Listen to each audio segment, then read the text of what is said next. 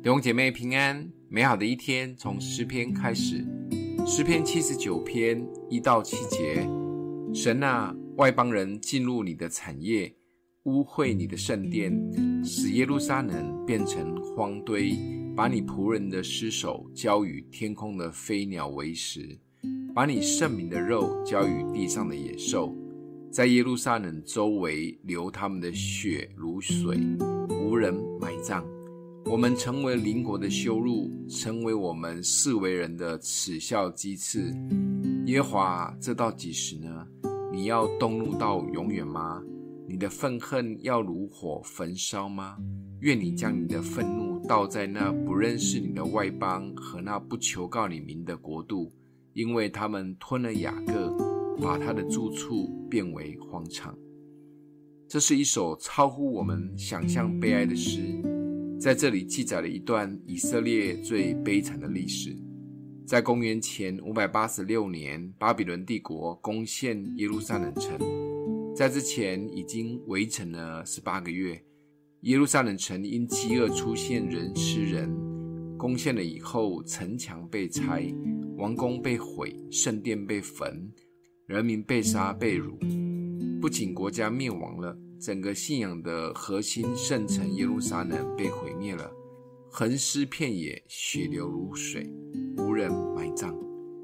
或许我们无法想象有多么的惨，因为战争离我们这个时代很遥远。我们也只能透过诗人所描述的来想象可怕的光景。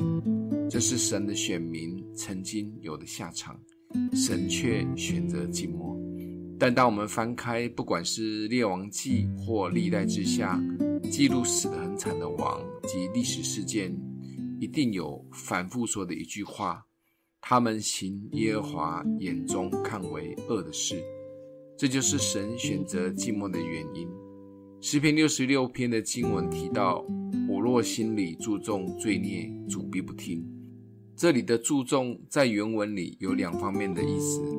一方面是说眼睛一直看着罪而忘记了赦罪的神，另一方面就是流连不舍，一直想抓住他，不愿意放掉。这就是为什么要让我们与神的天线相通的第一件事，就是每一次的祷告前，先问神是否有没有得罪神的，是否我们没有放开手一直抓着什么，甚至有什么心思意念是神不喜悦的。相信神会乐意回应我们。祷告前，先把挡住通讯的障碍物挪开。当然，对新约时代的我们，更恩典的是有耶稣成为管道，这也让神更容易听到我们，也爱我们。记得打开与神共同的频道，除了靠着耶稣以外，一起来行耶和华眼中看为善的事，通讯保证顺畅无碍。今天梦想的经文在第五节，耶和华，这到几时呢？你要动怒到永远吗？